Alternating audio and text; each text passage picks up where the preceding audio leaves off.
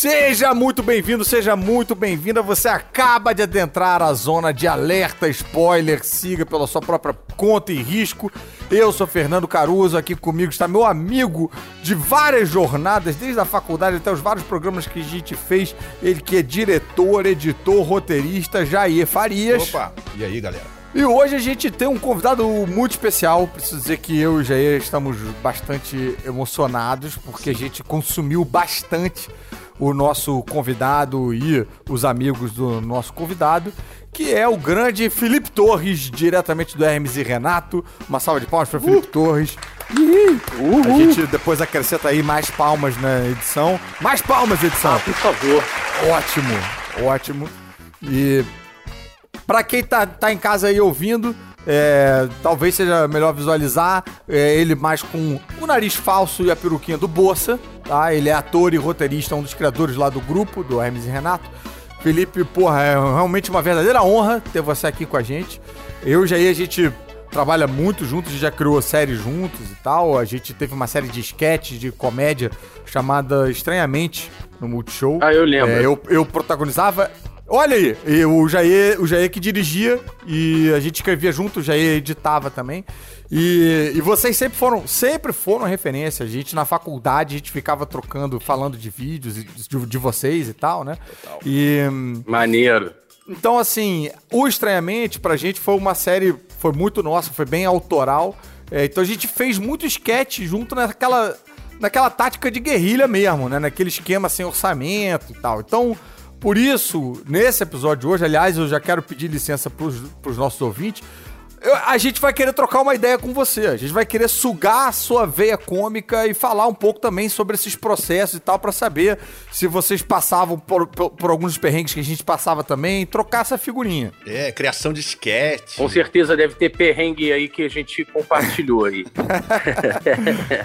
Pô, essas paradas, bordão, personagem, quadro recorrente, referências. Uhum. É, a gente quer muito, uhum. muito saber isso aí, extrair isso aí. É, esse processo criativo.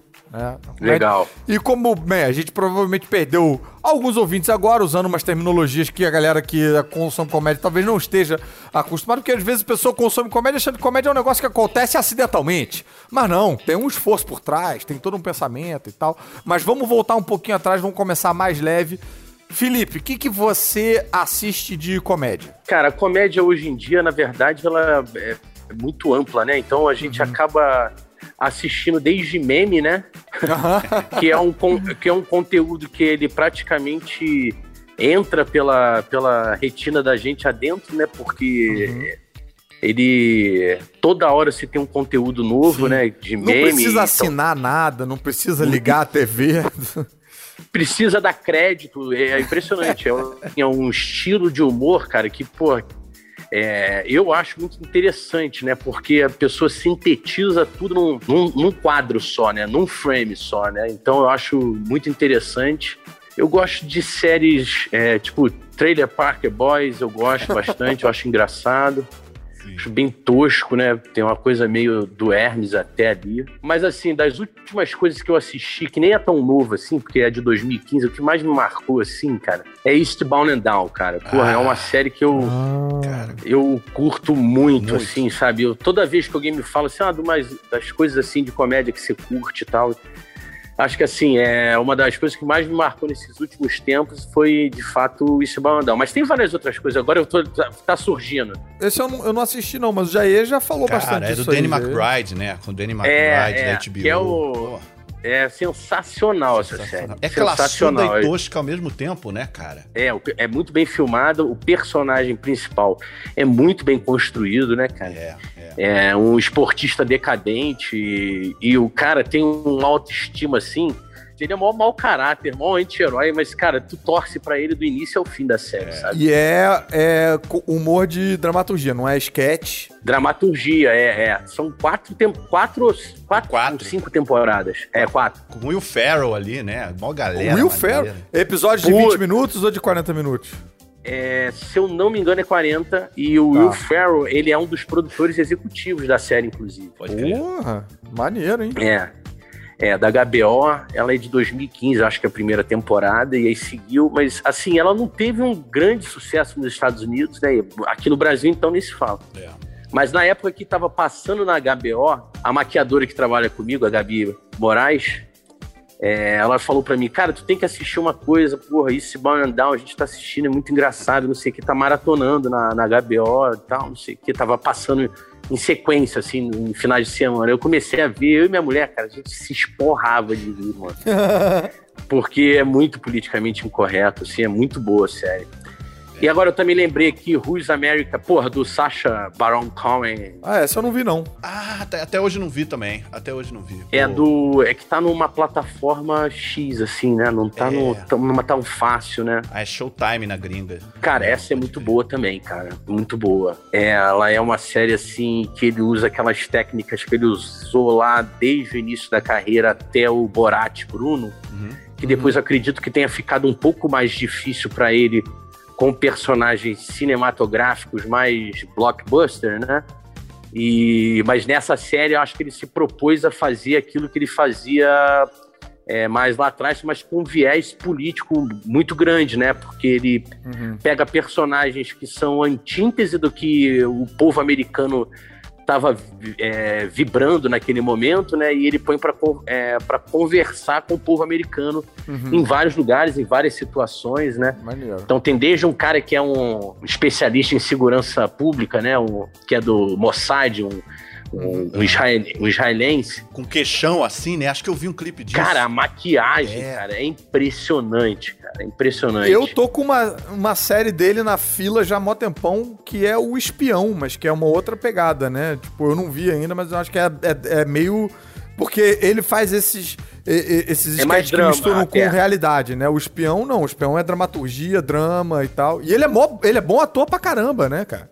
Ah, cara, esse cara é. Ele é. tem uma preparação de ator aí é, fora de série, né? Cara, eu acho esse cara muito fera. Puta, tem uma entrevista dele, cara, com o O.J. Simpson nessa série, mano. Caraca, bicho. Que é surreal, é surreal. Caraca, porra, tem que ver. É. Pô, vou correr, correr atrás. Cara, o Eric Andre, tu curte? É, tem um filme chamado Bad Puta. Trip. Que é essa cara, pegada Borat. ah, é, é, filme? Eu achei que era série. Cara, é um, é um filme. Eu vi o Bad Trip. Ele faz o filme inteiro. É, ele escreve meio que num neorrealismo, vamos dizer assim, né? É. é de escrever situações do roteiro para interagir com, com o transeunte. É. Normal, assim, sabe? Então ele prepara o set, que é um set de cand camera, né? Sim.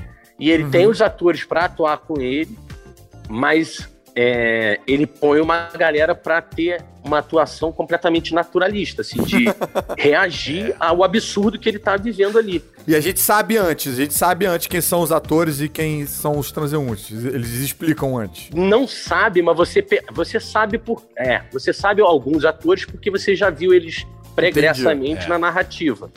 Mas mesmo que você não saiba, você acaba percebendo pela reação, né? Você vai notando ali, né? É legal que ele conta com a sua inteligência para isso, né? Ele não interrompe a narrativa uhum. para ficar mostrando, ah, esse é um ator. Não. Ele vai, vai seguindo a história ali. Vai embora. Vai é, embora. Vai embora. E, e, e, são histórias, situações absurdas, né? Bizarras do cara. Porra. Pô, sei lá, tomar um choque ali na, bateria do carro e ficar todo mundo horrorizado. É, o cara é meio. Ele faz um papel meio de um Bossa, né? Vamos dizer, norte-americano, né? Pode crer. Vem cá, falando do Bossa, voltando aqui no. Eu queria saber do. do você também falou um pouco do, do, do roteiro que o, né, o Eric Andre cria para fazer essa parada aí. É, eu queria saber agora aí do, do processo seu, o teu processo, da galera, assim. É, de, no, como era no início e como é hoje, se mudou alguma coisa é, ou, se, ou se continua o mesmo, entendeu? Tipo sala de roteiro. Como é que vocês funcionam internamente?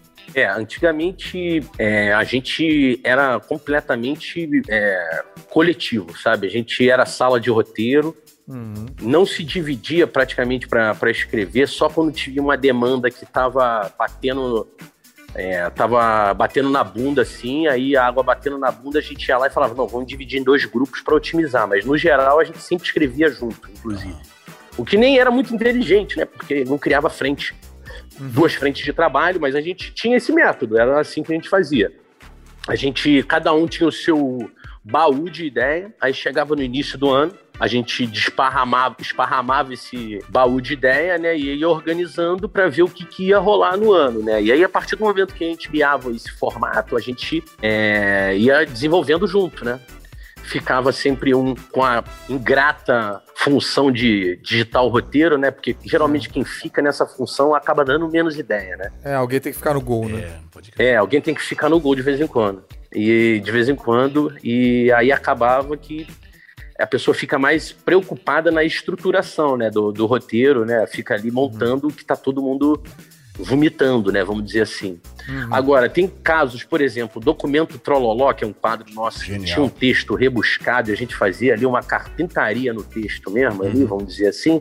A gente, às vezes, quando ia escrever, por exemplo, o texto da cabeça do, do jornalista, né? Que ele falando, é, um, é uma sátira tipo desses programas de jornalismo documental, né? Sim.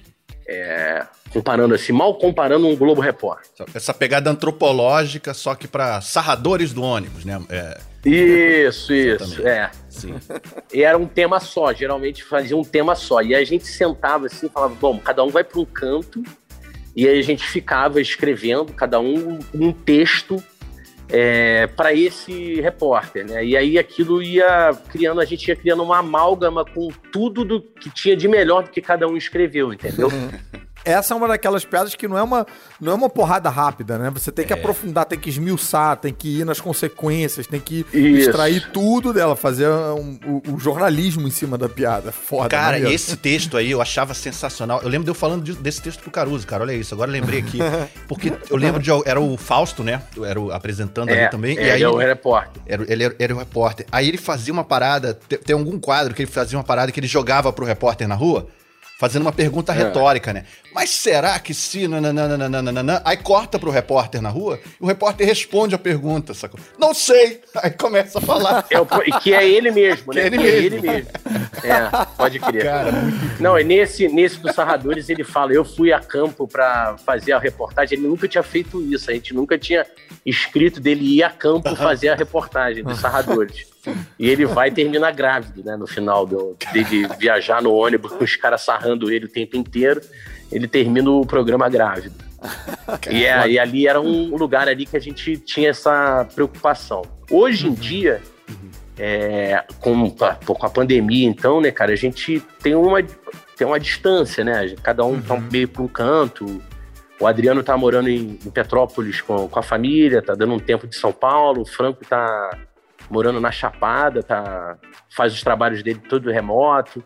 O Mar, eu e o Marco estamos aqui em São Paulo, então a gente ainda, é, ainda se encontra mais, ainda tem ainda uma troca criativa é, maior, assim, mas. Mais frequente. Assim, eu e Franco agora. É, mais frequente, mas, é, por exemplo, agora para esse projeto que eu estou fazendo dos, das sátiras de curso online, a gente já conectou todo mundo. Maneiro. Mas, de certa forma, mais remoto, assim, do uhum. tipo, cada um pega uma frente e a gente vai depois discute essa frente é, no, no, num plano geral, assim, sabe? Todo mundo vem, traz a sua parte já escrita e estrutura junto. Mas a, abriu frente todo mundo, entendeu? Todo mundo está escrevendo. Maravilha. Chegou a hora do nosso quadro Da Onde é Isso?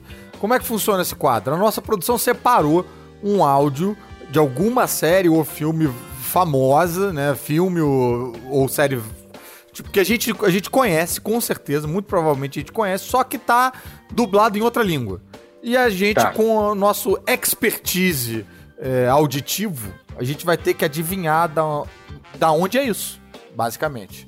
Então vamos ver se a gente consegue. A gente normalmente a gente falha terrivelmente nesse quadro. A gente acertou poucas vezes. mas, mas vamos ver. Vamos, vamos tentar. Ver, vamos ver.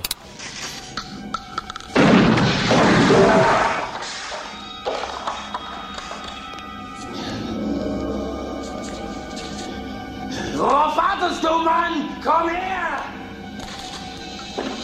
Komm raus! Ich bring euch alle um, ist dir das nicht klar? Ihr seid sowieso alle nur Dreck! Ihr verdient es nicht besser! Wir müssen alle sterben, kapiert? Abgepackte Bande, ich töte euch! Der Tod ist noch das Beste für euch. Das ist das, was ihr braucht. Ich weiß das. Hey, Schweinegesicht. Du bist nichts als ein Stück Scheiße. Ich stehe nicht auf Typen wie dich. Du ballerst Unschuldige über den Haufen. Für nichts. Wird langsam Zeit, dass sich einer um dich kümmert. Bem, parece alemão, né? Mas todo mundo fica parecendo Schwarzenegger em alemão. Impressionante, né? Todo mundo fica meio com aquela voz meio.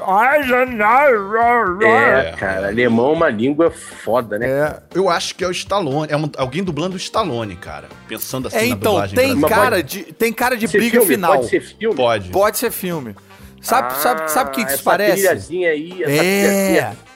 E uns, uns coisa- barulhos meio de, de cano e fumaça no fundo. Tem cara de briga. Ah, É foda que agora eu tô com Briga o de Schwarzenegger galpão, na né? Aquelas tempo paradas meio Charles Bronson Isso. no final. Tem cara assim. da briga final do Schwarzenegger naquele Comando para matar. comando pra matar. Que o cara enfia o cano no cara e fala. Puta, sensacional. Não saia daí. No- no- é, naquele, o vilão é meio Fred Mercury, assim, né? É um Fred É, Mercury total. miliciano. É, é, é. É. Ele e tem meio coroa, né? Hoje, cara. hoje É, ia ser meio é, tipo. Ele não é um cara à altura do Schwarzenegger, né? Pra... Não, nem um pouco. É o cara meio fora de foco. Não, e você tá ligado que no cara que faz o Warriors, no filme Warriors, aquele Pode Aham. crer. Tem personagem ele. que, que fica Warriors, come on to Tem play. ele, tem ele. Esse cara faz um, per- ele faz um personagem também no, no filme, É o que, Ah, é? no Comando para Matar. é o que ele É joga. aquele cara que o Schwarzenegger se...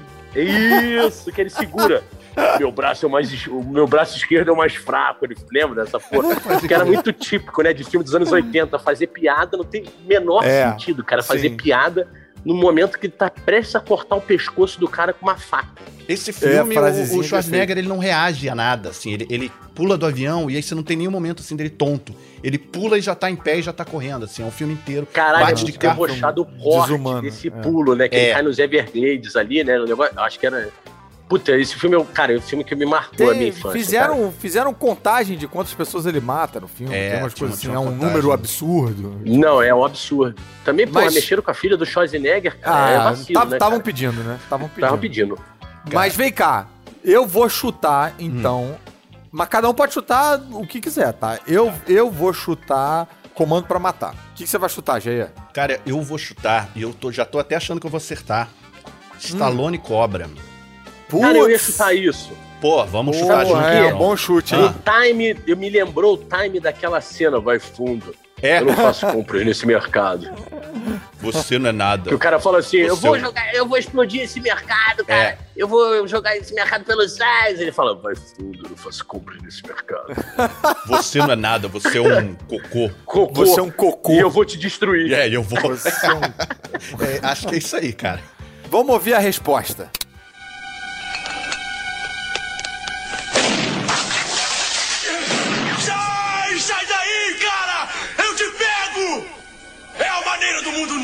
Essa cena as câmeras mesmo. de televisão! Ei, cara! Eu tô com umas mulheres aqui! Eu mato todas elas! Traga a TV que eu mato todas elas! Tá entendendo? O mundo novo é assim!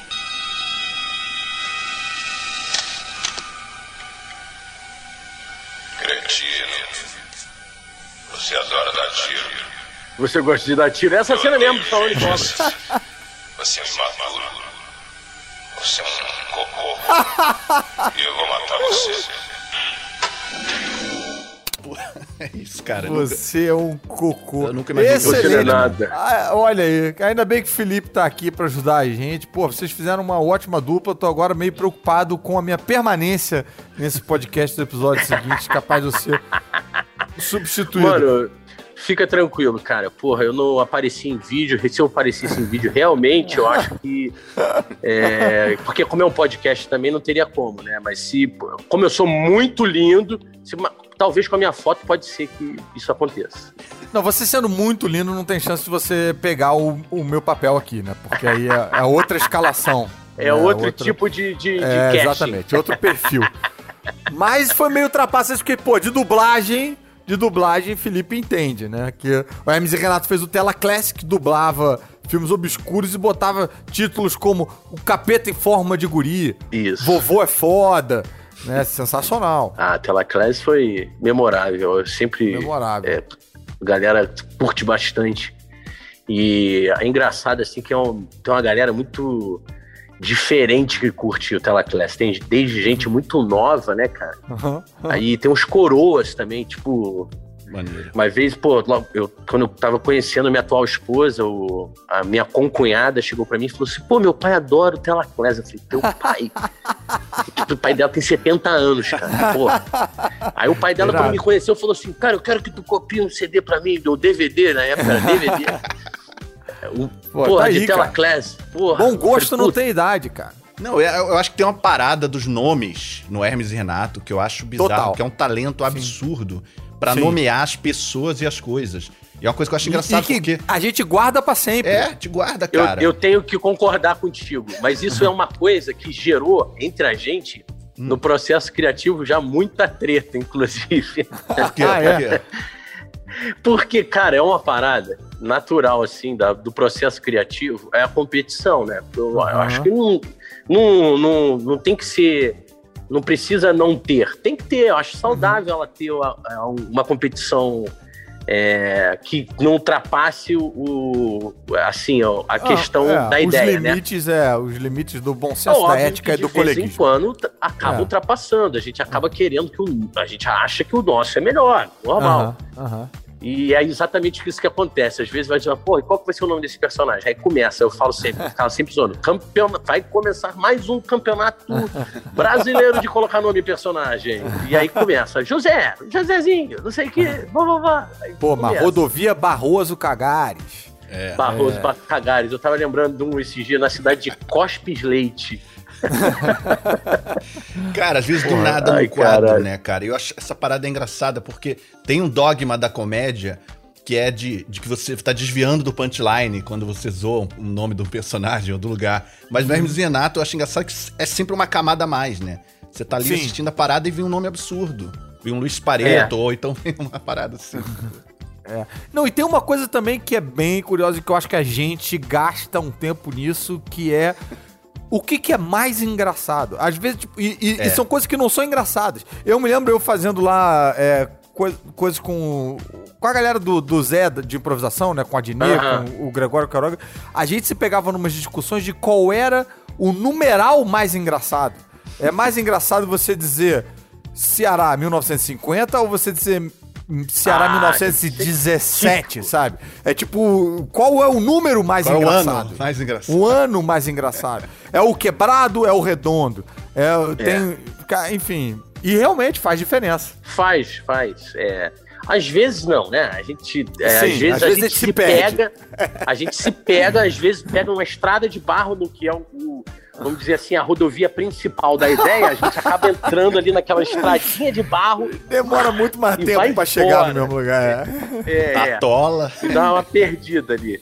Mas é, Total. mas é, cara, eu acho que faz parte, né? Não tem muito jeito de se fazer isso. É, igual fa- fazer o é, fazer um omelete sem quebrar o ovo, né, cara? Sim. Não tem muito como. Não, e no final das contas eu entendo isso como uma dedicação por uma causa, que é a causa É, do humor, óbvio. entendeu? Não é tipo, ah, bota qualquer nome aí, vamos embora. Não, a gente quer o nome que a gente acha mais engraçado, que a gente acha que vai ser mais maneiro, né? Então eu acho que é, É, a ideia é bacana, o dogma é bacana. é. A minha, a- eu, eu- meu o ponto é esse, eu acho. É, sempre, sim, sabe? sempre. Mas é aquela coisa também, mais engraçado pra mim, pra tu, ou pra. é- Esse É. aqui é foda. Sim, aí a gente tem que ter umas preocupações às vezes que saem, saem da gente. Será que isso é engraçado só Rio de Janeiro ou esse é engraçado Brasil? Será É. que isso né, funciona pra quem não tem essa referência? Pô, a gente viu um, um, um- um quadro recente que você, você apanhava, você apanhava de um cara que era o- um karateca para, paranaense. Paranaense. É. E, cara, esse era uma parada que, pô, tem um sotaque específico do Paraná que é engraçado. Eu acho que, pô, pra quem conhece o sotaque é mais engraçado. né? Um grão-mestre de É, sétimo. o Adilson né? Mas que funciona também pra quem não conhece, né? Tipo, também, porra, muito bom, muito bom. Não, eu acho sensacional. É porque a gente tinha uma ideia, antes do Cid falar que, a, que o Paraná é a Rússia brasileira, a gente já tinha essa. Já tinha essa, Essa tara. ideia de que o Paraná. É, a gente já tinha essa tara com o Paraná, de que era uma Sibéria emocional, né? Caraca. E de vocês, que eram. vocês conhecem, é, porque o, o sotaque ali, ele parecia ter uma história por trás, parecia ter uma, um- uma Tem. referência clara. Vocês conhecem É, alguém? a gente tava se parente? perguntando assim, parece um quadro feito pra zoar alguém, sabe? Parece assim. Não, então, tem duas coisas ali. Tem, tem algumas camadas com o personagem. Primeiro, assim, é, tem essa referência. Eu namorei uma, uma, uma menina de Colorado, sabe? Entendi. No Paraná. Você já imagina que todo mundo é ruivo na cidade. Tu entra na cidade, é todo mundo com, com é, final no sobrenome tem V ou K no final, né? E é ruivo. Então já tinha, isso já pairava ali pelo ar, assim, era uma coisa que já tinha. A gente morava junto nessa época, né? Que eu namorei essa menina, ela morou comigo lá, no- nessa casa grande que a gente morava lá em São Paulo, aqui em São Paulo. E além disso, a gente teve uma referência muito grande num cara chamado Guardião Universal, que era um vídeo de um cara. Sabe qual é que é dessa não, parada? cara, que isso, Não, tô cara, mas. aqui. Já tô Cara, achando é muito um divertido. maluquinho lá do Paraná também, se eu não me engano. Ele era do Paraná. Tipo assim, o cara entrou numa de que ele era tipo um, ele tinha criado um- uma seita, o deísmo, que ele não acredita em, ah, ele inventou uma história e ele tipo ficava tipo fazendo justiçamento na cidade dele no interior do Paraná. Justiçamento. é. É o tipo de parada que o Dilson fala lá, né? E aí, exato, não, aquilo do cobrança total, aquele Adilson, foi completamente inspirado em, inclusive, uma história que a gente, praticamente a gente editou, fez um print screen, assim, da história, é, da narrativa do cara, entendeu? Que a gente, às vezes, faz isso também, a gente acha tão engraçado uma parada que aconteceu na vida real que a gente fala assim, mano, vamos mudar o nome dos personagens, mas vamos reproduzir essa porra. e aí, esse cara, ele era um um cidadão assim que ele, ele ia, tipo, cobrar assim, os caras, ó, você xingou a filha de não sei quem, eu fiquei sabendo que você bateu na tua filha. E aí esse vídeo, esse então é maravilhoso, ele vai na porta do bar do cara, começa a cobrar o cara assim, falando, pô, você bateu na tua filha, eu quero ver se esse homem vir falar isso comigo. E ele tá- também dava umas, ensinava umas técnicas de arte marcial, uma fuleira. Sim, tem que ver os treinos do cara, assim, ele treinando chute, soco, Eu não tô acreditando que isso aconteceu fuleira, de verdade. desse cara. real é muito É, não, é bizarro, real. cara. Se tu jogar no, no YouTube, tem Guardião Universal. Já vai achar aí. E aí ele vai e fala com o cara: e aí, quero ver se você tem coragem, não sei o que. Ele dá um mole assim, na hora que ele vira de costa, o cara dá-lhe uma martelada na cabeça Caraca, dele, velho. Já abre o coco dele, já começa a descer o melado. Aí ele fica assim, ó, sem gracinha pra câmera. Isso não foi nada, foi nada. Isso é apenas o sangue, mas isso pra mim não doeu nada. O mais importante é que eu vim aqui, coloquei ele no lugar dele.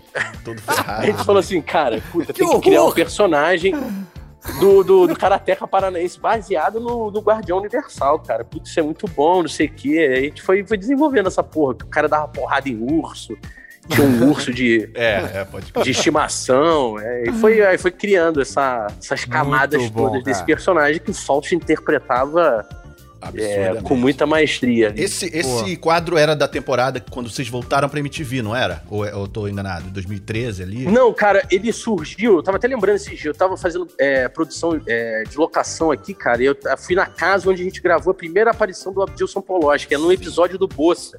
Do Bossa Espetacular, que era uma sátira do Domingo Espetacular da Record, assim, Ah, na tá. revista eletrônica. Tá. E aí, nesse Bossa Espetacular, tinha um dia ele ia num. Se eu não me engano, ele tava desbravando a moca. E aí ele conhece um cara, que é esse cara que tinha um urso em casa. Ele ia conhecer o cara que tinha um urso em casa. E aí era esse cara. O cuidador era esse Adilson Poloski já. Sim. A gente se cagou de rir no dia da gravação, os trejeitos que o Fausto fez, assim, a gente ria pra caralho. A gente falou, puta, mano, tem que fazer esse personagem, tem que ter o quadro dele. e aí foi que a gente desenrolou essa parada. Pô, eu queria até te perguntar aí de, de outra parada, outra curiosidade minha aqui, que é, naquele momento em 2000 ali, não tinha um veículo passando uma produção com uma linguagem realmente jovem, né, como o Hermes Renato. Então não ia ter ninguém zoando É. heavy metal, por exemplo, que é um terreno fértil pra caramba, eu sou metaleiro pra caramba, gosto de Pantera, Black Sabbath, tudo. e se zoasse, era meio no clichê, era meio superficial, não ia ter ninguém citando Eric Adams, do Menor, sacou? Como vocês já fizeram logo no, no início ali, no primeiro quadro, as pessoas, as pessoas não tinham essas referências, então tinha uma identificação ali de você ver a- as referências sendo usadas direito no quadro, E aí, quando entrou nessa seara do heavy metal, cara, é, eu fiquei muito curioso de saber o processo ali. O Massacration surgiu naquele quadro do Barizon, o metaleiro, e aí depois vocês resolveram fazer essa pegada Spinal Tap, vocês tinham a referência do Spinal Tap, como é que, que foi essa parada? Cara, não tinha. Igual uma vez também falaram na MTV, a Penélope, né? Uhum. Penélope Nova falou uma vez, falou que ah, o Hermes Renato, que é a cópia do clipe Sabotagem do Beast Boys, a gente nem. Cara, eu fui ver Beast Boys quando eu cheguei em São Paulo. Eu Sim. não tinha visto o Sabotagem antes. Eu Uhum. conheci o Beast Boys, assim, algumas músicas, mas a, a Sabotagem eu não conhecia a música nem o videoclipe. Só quando eu cheguei em São Paulo que eu conheci Sim. mesmo, né? Então, nem era assim. E a mesma coisa vai pra, Pro Spinal Tap. pra, pra, pro Spinal Tap, assim. O Spinal Tap era uma parada que todo mundo, depois que a gente criou o Massacration, já tava na estrada, eu via muita gente falar, porra, vocês têm que ver Spinal Tap, tem, muita, tem muito a ver. É Só ali que eu fui ver Spinal Tap. Que é genial, que é fudido. Pô, e é um puta diretor, né? O, Rob Reiner. Rob Reiner, exatamente. Caraca, Esse cara sim. é fudido. Enfim, o Spinal Tap depois acabou sendo uma referência, né? É, mas acho que depois do primeiro disco. Antes do primeiro disco, a gente não tinha essa referência. Uhum. A Vocês não referência que a gente visto tinha ainda. eram as bandas de heavy metal que a gente. que acho que a gente até pode.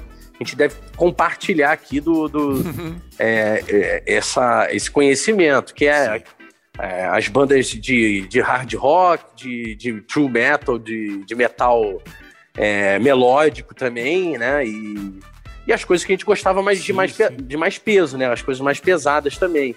Mas o Massacration a gente foi levando para um caminho em que ele, apesar de ter o, o agudo, a gente quis ir para um caminho mais true metal, assim, sabe? Sim. Não ir para uma coisa meio Halloween. Qual é a sabe? diferença? Eu que não, não entendo, não sou metalheiro, não faço ideia do. O que, que significa ir mais pro true metal? Tem umas referências medievais na estética, moto, Sim. rock, que não tem Sim. no, no melódico. O melódico, os caras são mais É. serões, mais, mais músicos profissionais, assim, o pessoal tem uma coisa Sim. meio. Não tem a É, fanfarronice. é, se levam rock. mais a sério, É, né? Se levam mais a Ah. sério. Exatamente. E o aí o Massacration é assim, a primeira, o primeiro passo para o Massacration existir foi uma base de guitarra que o Fausto tocava, aquele time, time, time, time, time, time, time, time. é uma música do User Illusion do Guns N' Roses. Ah, É aquela Pretty Try Up, né? Aruero, pode crer. E aí ele tocava isso, o Bruno encaixou o, o vocal. E aí acabou indo para outro lado a melodia, entendeu? Maneiro. E ficava essa brincadeira antes mesmo da MTV. A gente lá assim, no, quando ia pro sítio do Fausto, Ah, ou ia na casa dele, ele tocava, ele viu o Bruno, ele já tocava essa base. Todo mundo se cagava de rir do Bruno cantando uma- essa coisa. E aí ficou com essa, vamos dizer, com essa base aí, essa, essa história no bolso, vamos dizer. Sim. Aham. Então a banda, a banda, tipo, meio que surgiu é, por, por conta própria, assim, tipo, me- ela, ela tem uma vida própria. Sim, né? sim, Esse- sim. Ela, ela, ela, ela, ela precisou nascer, não foi uma encomenda, não foi um tipo, temos que não, criar não, um não. dele. E ela foi Maneiro. crescendo, porque eu vou te contar, porque assim, aí teve o sketch do Histórias Ocultas do Além do Outro Mundo, que era a história que, in- inclusive, pô, preciso dar esse, é, esse crédito a essa pessoa que, inclusive, é, faleceu é, uma semana atrás, o Kishi, cara, que é uma, uma pessoa, um personagem da noite paulistana, ele é sócio do Fogaça e do, do, do Badawi no Cão Velho, aqui, aqui em São Paulo, Uhum. um bar famoso aqui de São Paulo. E ele é uma figura da noite, a gente sempre se encontrava na noite. E ele contava sempre a história pra mim, uma piada. Pô, faz essa história no Histórias Ocultas do cara que gira o disco ao contrário. Aham. E aí aparece um diabo pra fazer três pedidos, ele pede pra, o, pra ter um pau que arrasta no chão. E aí o cara, o diabo vai e corta o, a perna dele. É o Barizon Metaleiro Vagabundo, né? Era esse? É, aí ele me deu essa ideia, me deu essa ideia, eu falei assim, porra, teu sketch tá pronto, vou pegar essa ideia pra mim. Aí eu, eu e o Adriano, escrevendo a sketch, viemos com o nome Massacration, que era um embromation, óbvio. Sim. Não existe essa palavra em inglês. Sim. E aí veio o nome, a história dessa banda, que é um sketch gravado na galeria do Aham. rock, e aí falou assim, porra, pera lá, agora tem uma música, tem o nome da banda. A gente pode fazer uma formação aqui e criar essa banda fictícia. Aí criou e começou a criar música. Maneiro. Pô, é irado. A gente tem um quadro aqui que é o raio decolonizador. Como é que funciona? Quando a gente tá falando de coisas gringas, é, de fora e tal, a gente normalmente a gente faz um bloco só para falar de coisas nacionais. Hoje, teoricamente, a gente não precisaria do raio decolonizador, porque a gente falou de né, basicamente de referências, é, tudo que, tipo, foi a Petrópolis, foi a São Paulo, foi a Paraná, mas ainda assim, vamos fazer aqui essa, é, essa homenagem aos nossos antecessores, vamos dizer assim, porque hoje o raio decolonizador vai ser sobre os trapalhões. Porque os Trapalhões está dividido por temporada no Globoplay. Tem seis temporadas lá de 88 a 93. Eu não sabia nem que tinha essa divisão de, de temporada. É, não, e eu, eu já quero dar o filé aqui, que é essa temporada de 93, que é muito. Especificamente a de 93, é muito subestimada. O, o Zacarias já tinha morrido, são só os três. Mas foi um momento que o Guel Arraes entrou na direção e reformulou tudo. O Guel Arraes, que é o diretor da Alta Compadecida e vários filmes. Antes disso, os Trapalhões estavam um pouco naquela estética com auditório, com fundos brancos, Aham. cenários mais simples, muitos vícios televisivos de quem estava no ar há décadas. E o Arraes trouxe de volta um visual mais sketch, com cenários e figurinos elaborados, um timing mais ágil, montagem. É uma fase muito boa deles, que pouca gente lembra, com aqueles bordões mais nonsense, tipo, os piratas, sabe? Tinha- Os pirata! é, os- e aí os piratas entravam, tinha uma- umas brincadeiras de, de muito nonsense, vários atores de comédia muito bons participando já. E sem plateia, é, menos personagem recorrente.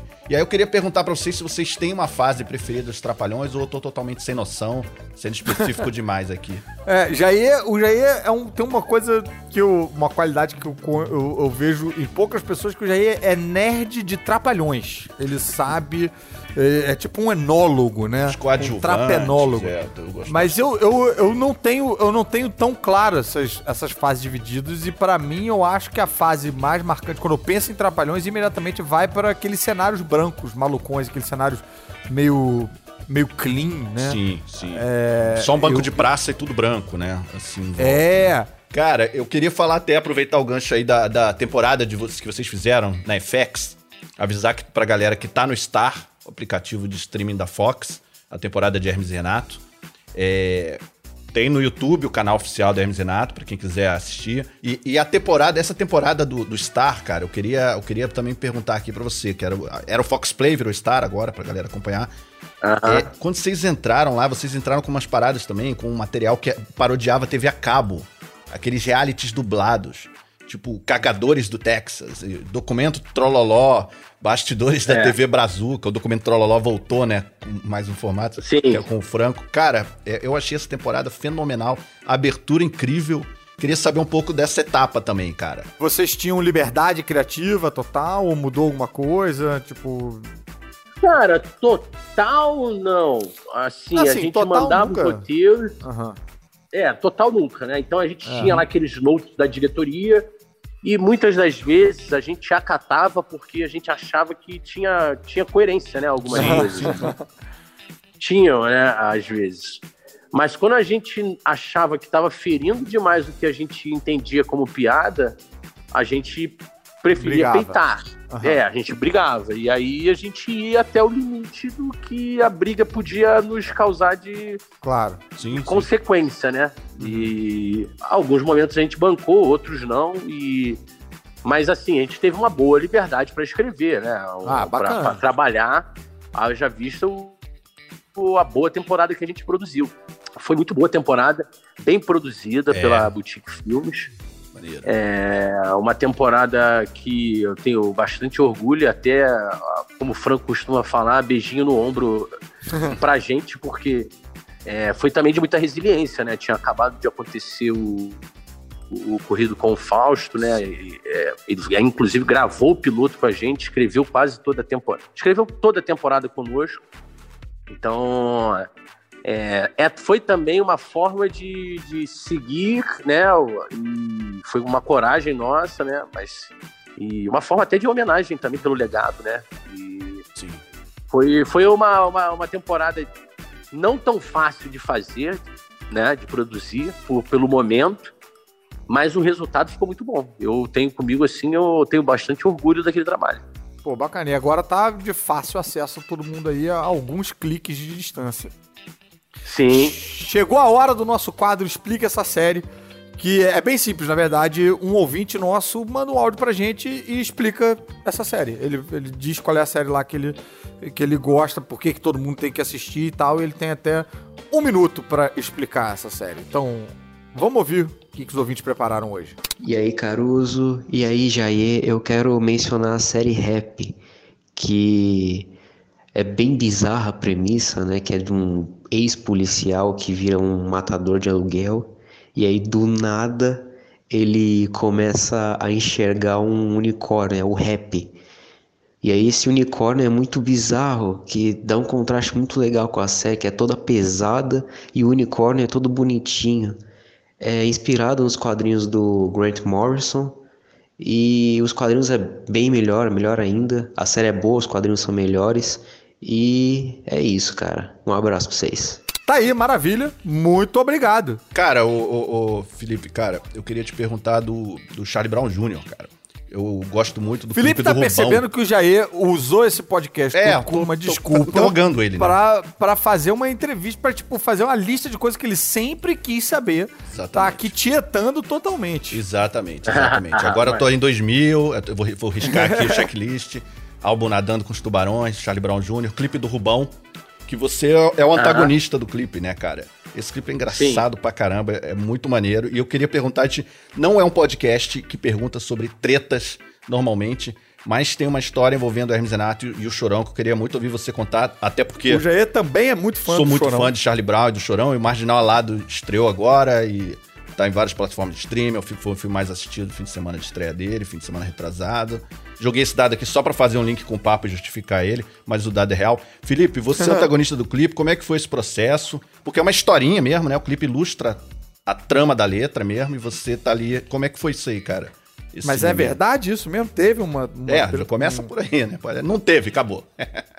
Teve um desentendimento, assim, é, é, primeiro por- da nossa parte, a gente ficou meio chateado por conta de a gente ter gravado esse videoclipe, não ter, ter feito na parceria, né, na realidade, a gente não Uhum. recebeu cachê, a gente quis fazer por... Na amizade. A gente estava no, no- no início da carreira, no primeiro ano de carreira, e tinha ali é, uma oportunidade de uma banda que era uma das principais bandas no cenário do rock nacional naquele momento, é, nos, e fãs do nosso trabalho, e a gente também fã do trabalho deles, Uhum. é, fazer o- é, essa parceria aí, né, unir as forças para esse clipe.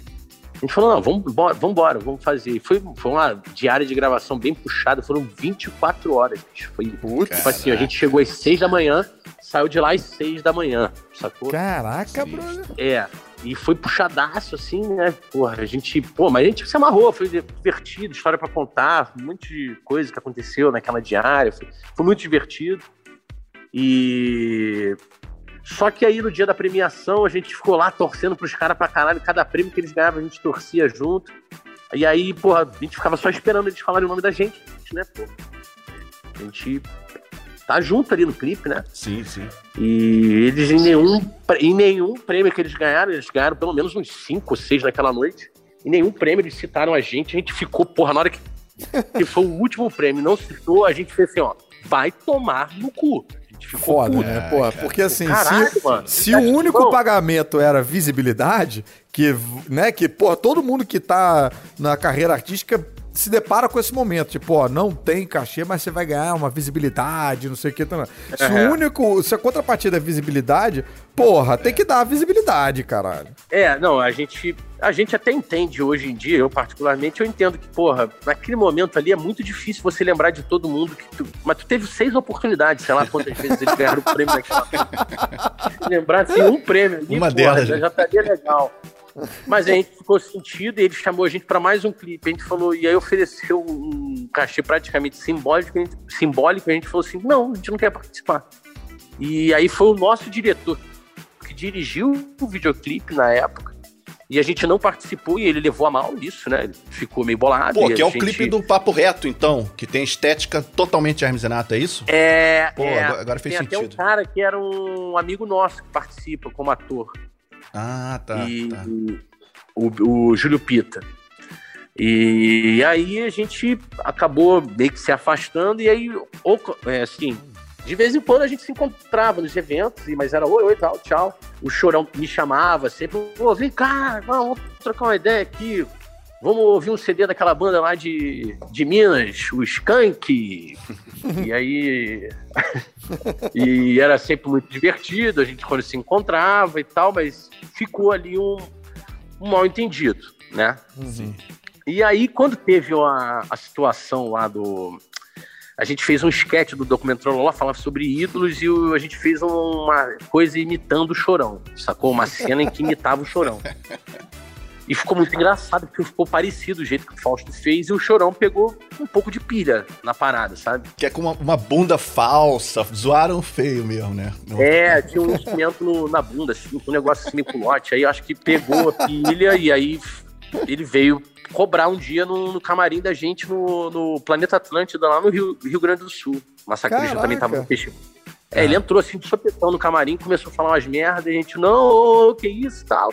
Tentando amenizar, falou, Chorão, tá viajando, que isso e tal. Ele, não, é isso, ele queria pôr pra frente, aí um, um hold nosso, o Bibica, que é um cara que tem mil anos de, de, de estrada, né? Trabalhou com Sepultura, eh, Motorhead, enfim.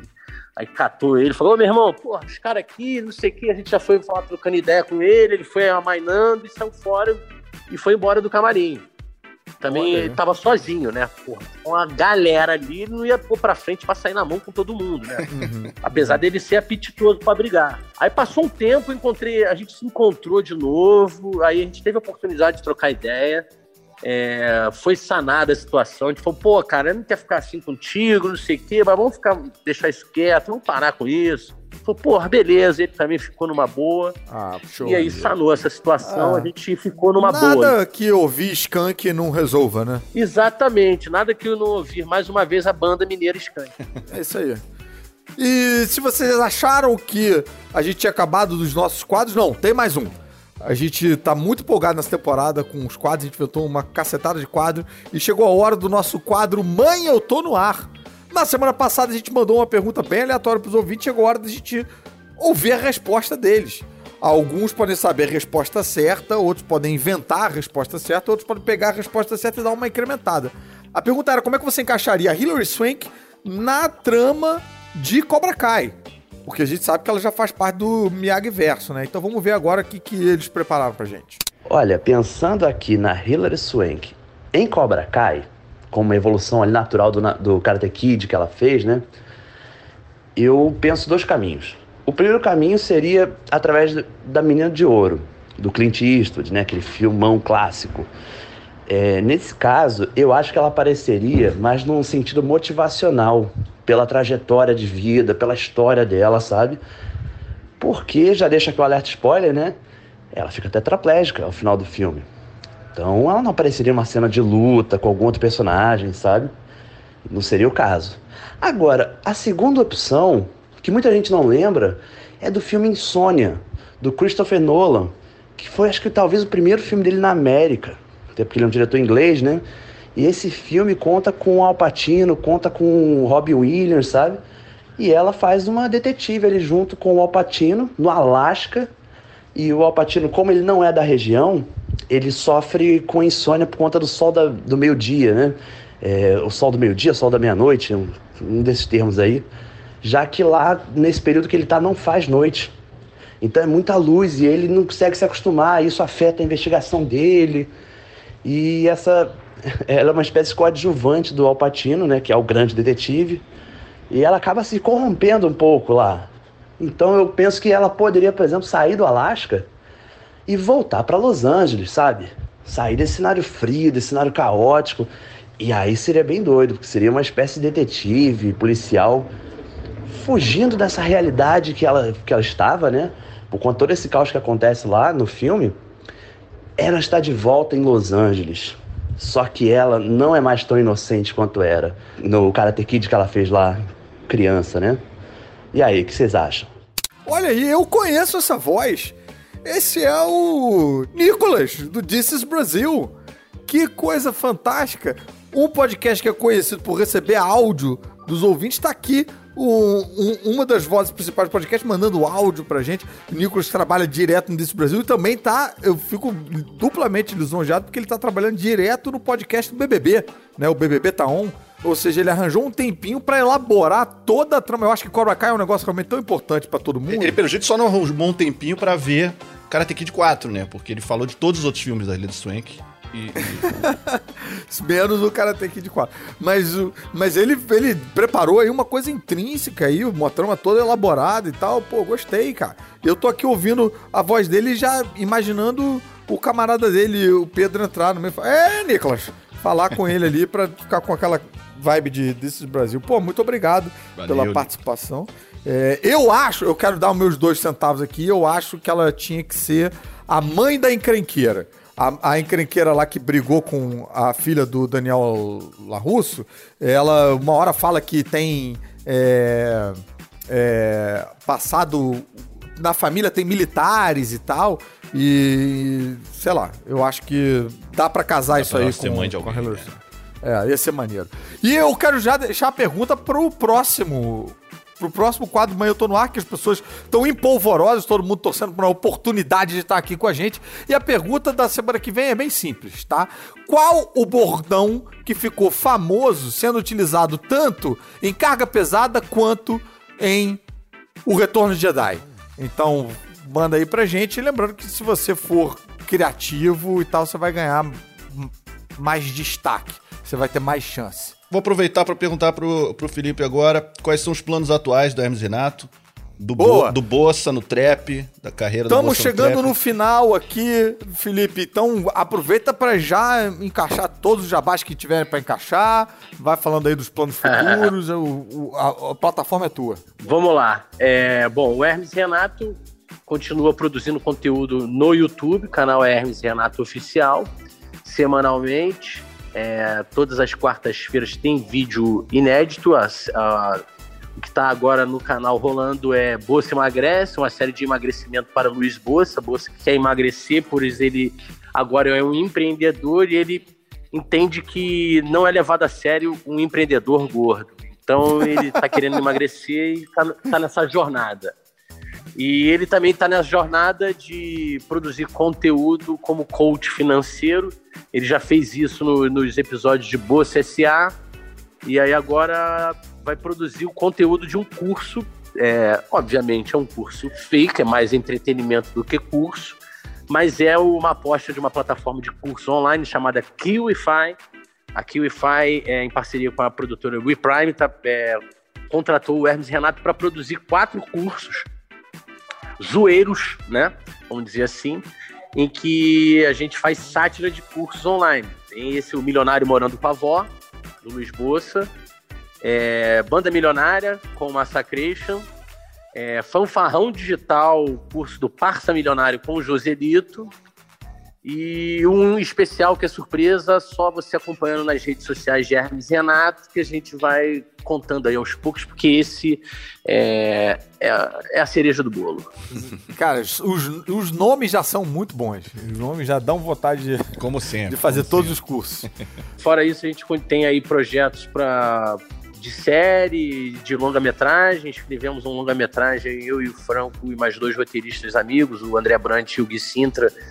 Um longa-metragem de comédia Irado. popular, assim. Inclusive, os personagens principais nem são nós, somos nós, Uhum. mas é pensado de um. De um é como se fosse um spin-off de um sketch que é o documento Trololó é, Moambeiras. Ah, tá. E a história de, de umas moambeiras que vão para o Paraguai nos anos 90. E é um filme que a gente está aí tramitando aí para ver se ele acontece.